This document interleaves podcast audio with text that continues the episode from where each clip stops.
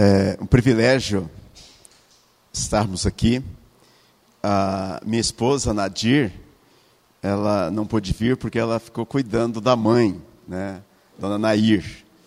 A minha esposa chama Nadir e a minha sogra chama Nair. Mas o meu sogro veio, o seu Berbert, ele já é presbítero emérito, já há muitos anos, é, membro da Igreja Presbiteriana Nova Canaã. E também vocês estão recebendo hoje a visita de um diácono da Igreja Presbiteriana Moriá de Limeira. É o meu cunhado, Laudelino, e a minha irmã, Iracema. É, vocês olhando para ela já sabem que nós somos irmãos, né? E então, lá da Igreja Presbiteriana é, Moriá, pastor Osias foi contemporâneo do reverendo Isaías, lá em Campinas, que é o pastor deles, né? Ah, eu auxilio reverendo Luiz Gustavo de Brito, lá na Igreja Presbiteriana Nova Canaã, em São José do Rio Preto, já há três anos, olha, né? Está completando. E eu quero dizer o seguinte: quando é, nós conhecemos, realmente há 20 anos, a minha filha, que, brinca, a, a Cleia brincava com a Débora, né? Tava, já completou 21 anos, né? E eu tem uma coisa que mudou em mim, não nele. Eu ainda tinha cabelo. Ele continua, tá branquinho, mas, né? Então, há 20 anos atrás, lá em Catanduva e Pirangi, é um privilégio, viu? Pastor Isaías, né, a Cleia, e a gente vê como, como Deus é, traça o plano, né? Ah, hoje de manhã nós estamos falando na igreja sobre a vida de Ruth, como que Deus trabalhou na vida de Elimelech, Malon, Quilion, mesmo que eles morreram, e Elimelech também, e depois Orfa e Ruth, né, e principalmente Noemi, e como Deus tem trabalhado na vida desses irmãos queridos aqui, é, pastor Isaías e a Cleia. Eu quero dizer para vocês que eu sou um privilegiado de estar aqui. Né? Três anos, é bebê, uma igreja novel, mas o Senhor Jesus é, que é o dono dessa igreja, é senhor desta igreja. Por isso, mais uma vez, eu gostaria de dizer que eu sou privilegiado de estar aqui, viu, Isaías? Obrigado pelo convite, né? E já conheci alguns irmãos da viagem lá para é, a igreja de Pinheiros, em São Paulo, né? E fomos e voltamos juntos. Queremos ter outras oportunidades, né? Ah, o texto que nós vamos meditar nessa noite está ali. Primeira Carta de Paulo aos Coríntios, capítulo de número 15, de 1 a 20. Todo o capítulo ele tem 58 versículos, nós não vamos ler é, todos os 58, só apenas esses 20 versículos. Irmãos, 1 Coríntios capítulo 15, de 1 a 20. Irmãos, venho lembrar-vos o evangelho que vos anunciei, o qual recebestes e no qual ainda perseverais. Por ele também sois salvos, se retiverdes a palavra tal como vos preguei, a menos que tenhais escrito em vão. Antes de tudo vos entreguei o que também recebi, que Cristo morreu pelos nossos pecados, segundo as Escrituras, e que foi sepultado e ressuscitou ao terceiro dia, segundo as Escrituras.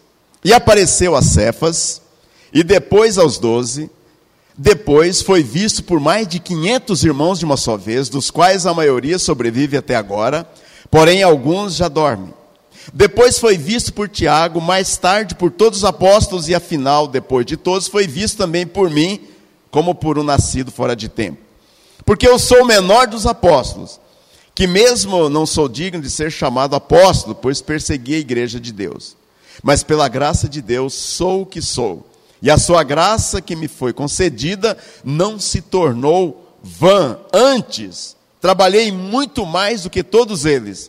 Todavia, não eu, mas a graça de Deus comigo. Portanto, seja eu ou sejam eles, assim pregamos e assim crestes. Ora, se é corrente pregar-se que Cristo Jesus, que Cristo ressuscitou dentre os mortos, como, pois, afirmam alguns dentre vós que não há ressurreição de mortos? E se não há ressurreição de mortos, então Cristo não ressuscitou. E se Cristo não ressuscitou, é vã a nossa pregação e vã a vossa fé. E se somos tidos por falsos testemunhas de Deus, por que temos asseverado contra Deus que ele ressuscitou a Cristo, a qual ele não ressuscitou, se é certo que os mortos não ressuscitam? Porque se os mortos não ressuscitam, também Cristo não ressuscitou. E se Cristo não ressuscitou, é vã a vossa fé e ainda permaneceis nos vossos pecados. E ainda mais, os que dormiram em Cristo pereceram. Se a nossa esperança em Cristo se limita apenas a esta vida, somos os mais infelizes de todos os homens. Mas, de fato, Cristo ressuscitou dentre os mortos, sendo Ele as primícias dos que dormem. Que Deus nos abençoe. Principalmente o versículo 20. Mas de fato, aliás, principalmente o 19. Se a nossa esperança em Cristo se limita apenas a esta vida, somos os mais infelizes de todos os homens. Uh, gostaria que nós estivéssemos baseando no tema Jesus, a única esperança. Jesus, a única esperança. Nós vivemos em um mundo é, tão violento, eu diria um Brasil, né? Os estados, ah, muitas vezes nós é, falamos muito do Rio de Janeiro, mas no nosso estado, o estado de São Paulo, tem muita violência, pessoas é, não confiam em ninguém, ah, desonestidade, a maioria das pessoas, é, montoado de incerteza, aonde nós vamos, para o que, que a gente espera do amanhã. Os jovens terminam a faculdade, não tem expectativa de trabalho, de emprego. E o grande conforto que nós encontramos é na Bíblia, é na palavra de Deus.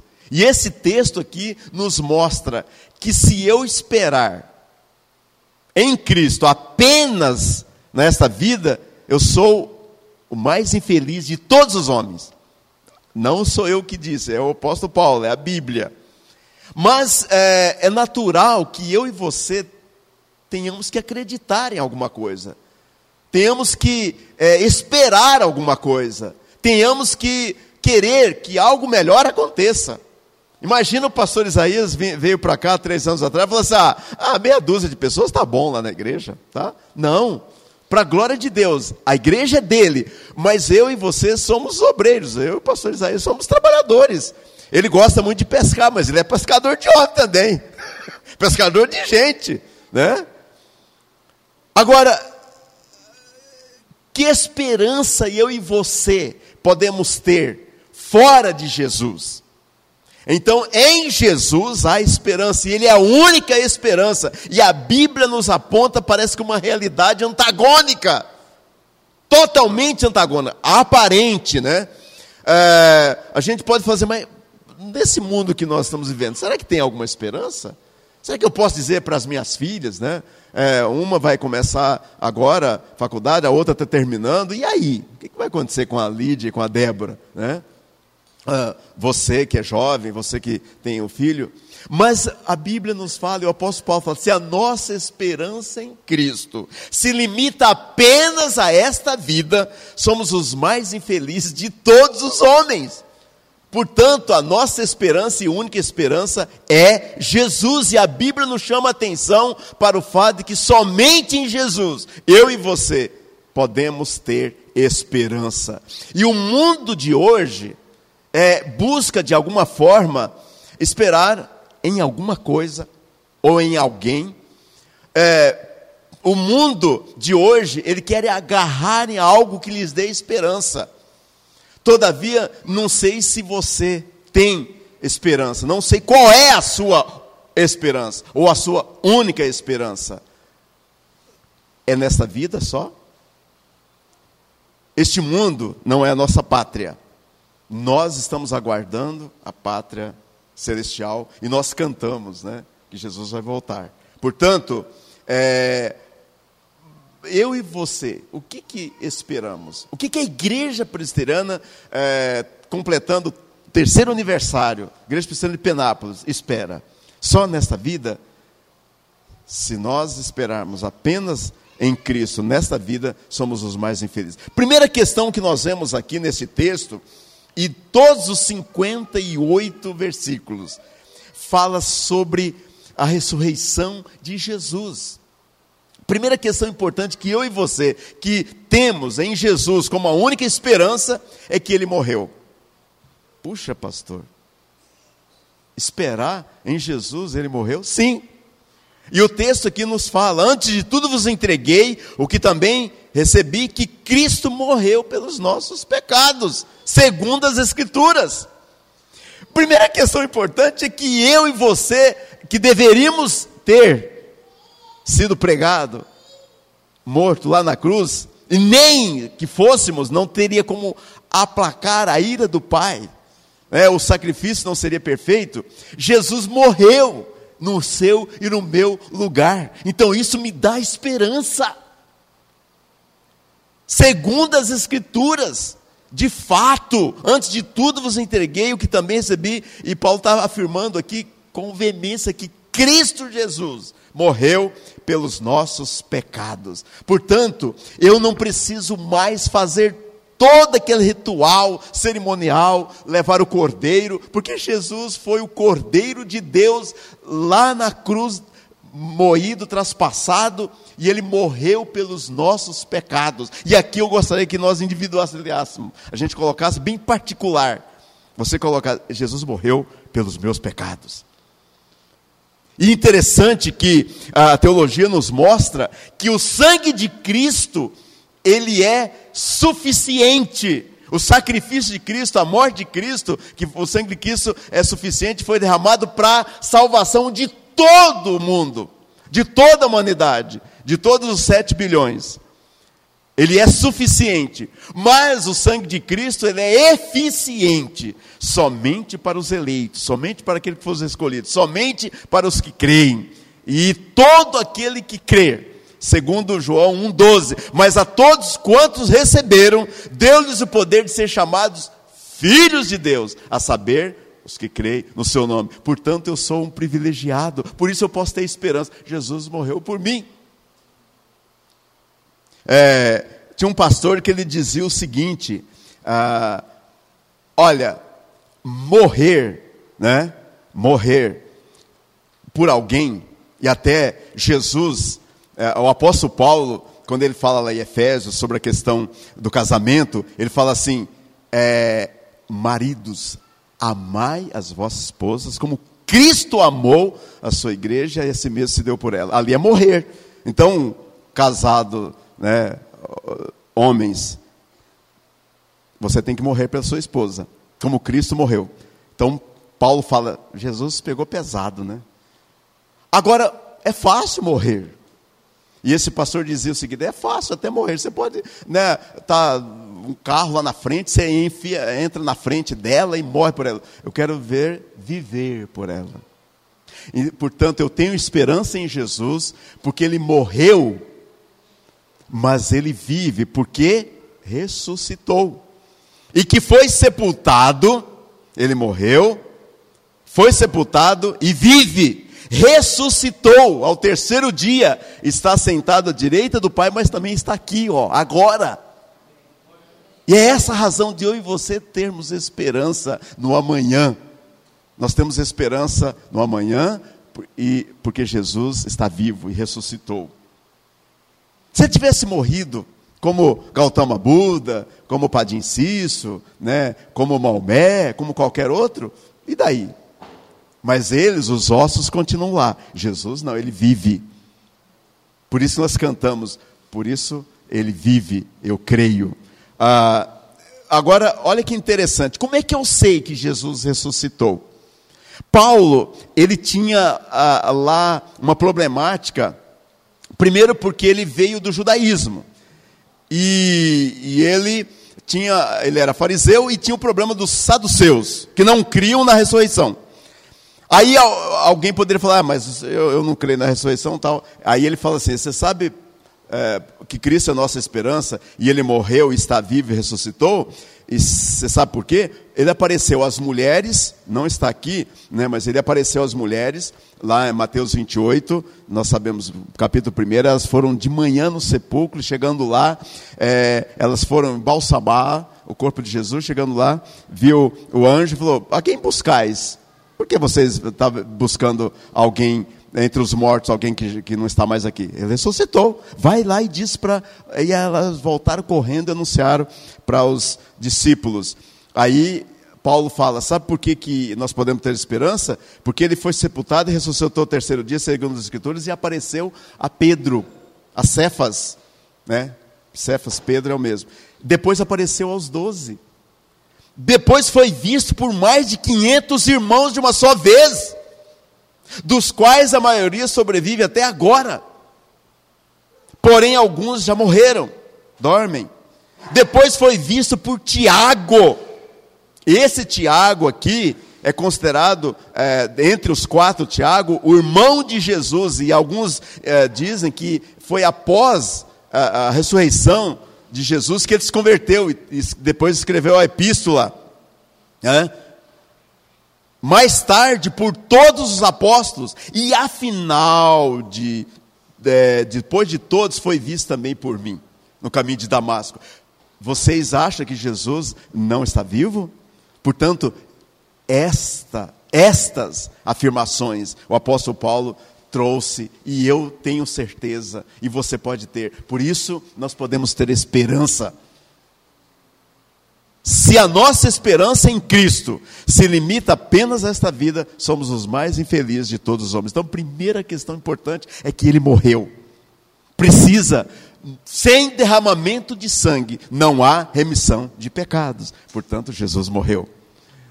Mas ele ressuscitou, segundo as Escrituras, e está vivo, está aqui, está entre nós. Bom, e aí? Se parássemos aqui, mas ele voltará. Nós cantamos, Maranata, ora vem, Senhor Jesus. E como é que nós sabemos disso? Ah, o versículo 23 que nós não lemos, cada um, porém, por sua própria ordem, Cristo as primícias, depois os que são de Cristo na sua vinda. Jesus vai voltar e ele vai levar a sua igreja, a noiva. Ele morreu Seja bem particular agora, bem individual. Ele morreu pelos meus pecados. Por isso eu não preciso fazer nenhum sacrifício mais. É a graça. É a graça. É a graça. Favor que eu não mereço. Mas ele morreu, mas ele está agora. Ele ressuscitou, está comigo. Por isso eu tenho esperança. Minha esperança não se limita apenas a esta vida. Mas se eu tenho esperança, e essa esperança? É porque ele vai voltar. E aí, é, o versículo 20 ele fala: de fato, Cristo ressuscitou, tornando, é, sendo ele as primícias dos que dormem. Então, Jesus ressuscitou, e aí todo esse capítulo, não, não, não vai dar tempo, né? Todo esse capítulo fala sobre a ressurreição. Então, eu tenho esperança em Cristo, porque todos os que morreram serão ressurretos. E aí, Jesus, quando voltar, vai levar a sua igreja. E a sua, a sua esperança? Está limitada a essa vida? Enquanto estivermos aqui, nós estamos vivendo, estamos trabalhando, mas aguardando a volta de Cristo. Alguém disse que nós devemos viver como se Cristo tivesse sido morto ontem, ressuscitado hoje e voltasse amanhã. As, é, aquelas é, virgens nos mostram sobre isso. Aquelas que não se prepararam, não entraram para as bodas mas aquelas que estavam preparadas estavam aguardando. E veio né, uh, o noivo e elas entraram para as bodas. Como é que você está? Você está aguardando a volta de Cristo? Uh, e eu quero aqui ler alguns versículos uh, que diz o seguinte, é, a partir do versículo 50, tá? Isto vos afirma, irmãos, que a carne e o sangue não pode herdar o reino de Deus nem a corrupção herdar a incorrupção. Eis que vos digo um mistério: nem todos dormiremos, mas transformados seremos todos no momento, no abrir e fechar de olhos, ao ressoar da última trombeta. A trombeta soará, os mortos ressuscitarão incorruptíveis, e nós seremos transformados. Porque é necessário que este corpo corruptível se revista da incorruptibilidade, que o corpo mortal se revista da imortalidade. E quando este corpo corruptível se revestir de incorruptibilidade, e o que é mortal se revestir de imortalidade, então se cumprirá a palavra que está escrita: tragada foi a morte pela vitória. Onde está a morte, a tua vitória? Onde está a morte, o teu aguilhão? O aguilhão da morte é o pecado, e a força do pecado é a lei. E agora, é, eu quero partir para concluir. Primeira questão importante: a nossa esperança em Cristo não se limita apenas a esta vida, porque Ele morreu pelos nossos pecados, pelos meus pecados. Cordeiro de Deus. Segundo, Ele ressuscitou, Ele está vivo.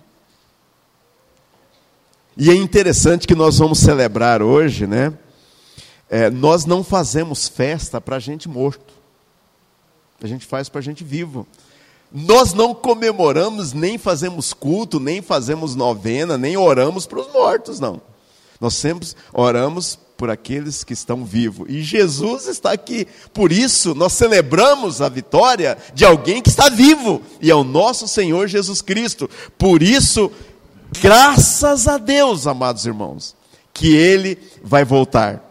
E se Ele vai voltar, graças a Deus, que nos dá vitória por intermédio de nosso Senhor Jesus Cristo. Portanto, Igreja Presbiteriana de Penápolis, que está aniversariando, completando três anos. Meus amados irmãos, sede firmes, inabaláveis, sempre abundantes na obra do Senhor, sabendo que no Senhor o vosso trabalho não é vão. Ele vai voltar. E ele vai levar a igreja dele. Então a igreja é dele, a noiva é dele, e nós somos os filhos, herdeiros de Deus e co-herdeiros com Cristo, filhos adotivos, fomos adotados. Portanto, todo esse capítulo aqui, 58 versículos, nos fala que nós seremos transformados e ressurretos, porque Jesus fez isso. Precisa esperança maior do que essa? Ah, pastor, mas eu tenho uma esperança. Eu tenho esperança até de casar. Ótimo, beleza. Claro, sem problema. Claro que você tem que primeiro ter a noiva ou o noivo, né? Não tem como, tá? Então começa a dobrar o joelho, orar e, e, e também dar uma, né, visitar as igrejas, Nova Canaã, lá, Catanduva, sem problema. Mas depois você vai casar, tal, etc. Tá, e daí? Então, a nossa esperança em Cristo transcende, vai além, né? Vai além. Porque ele morreu, porque ele ressuscitou e porque ele voltará.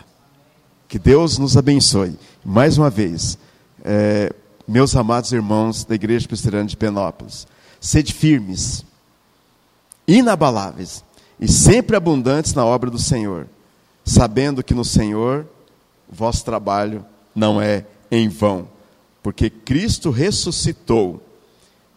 E não é vão a nossa pregação e nem em vão a nossa fé. De fato, Ele ressuscitou dentre os mortos e está aqui. Que Deus nos abençoe. Amém?